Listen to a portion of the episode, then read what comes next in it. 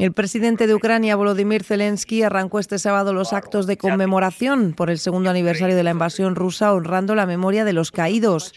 En el acto solemne en el aeropuerto de Gostomel, al noroeste de Kiev, participaron la presidenta de la Comisión Europea, Ursula von der Leyen, y los primeros ministros de Canadá, Italia y Bélgica.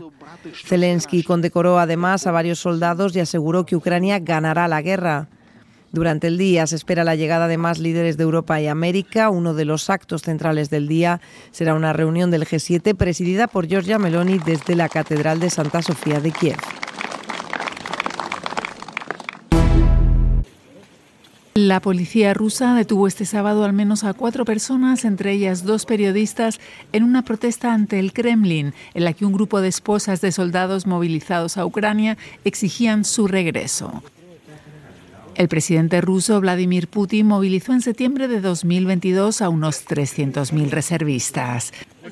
Mientras la viuda de Alexei Navalny denunció que las autoridades del país se niegan a entregarle el cuerpo del opositor fallecido en una prisión en el Círculo Polar Ártico hace exactamente nueve días.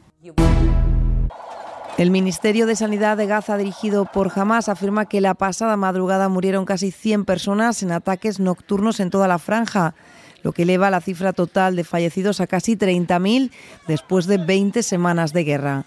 Representantes israelíes se encuentran en París para mantener conversaciones con Estados Unidos, Qatar y Egipto sobre un posible alto el fuego. El presidente francés Emmanuel Macron anunció este sábado una reunión en el Elíseo con todos los sindicatos y representantes del sector agrícola del país. El encuentro se celebrará en tres semanas y seguirá la reunión mantenida hoy con algunos de los representantes sindicales en el Salón Internacional de Agricultura en París. La cita clave para el sector hoy tuvo que retrasar su inauguración por incidentes entre la policía y manifestantes que forzaron la entrada a la feria. Macron promete abordar medidas de emergencia para el campo y los compromisos para un plan agrícola francés y europeo para el 2040.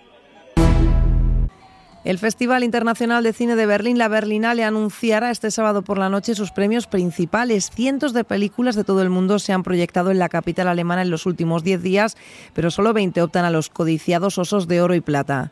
Entre las favoritas que suenan con más fuerza está la iraní My Favorite Cake, cuyos directores no pudieron asistir a la Premier Mundial por los impedimentos de Teherán. También el actor Cillian Murphy, que podría decorar con el Oso de Plata la mejor actuación por su papel en Small Things Like This, su camino a los Oscars, donde es favorito por Oppenheimer.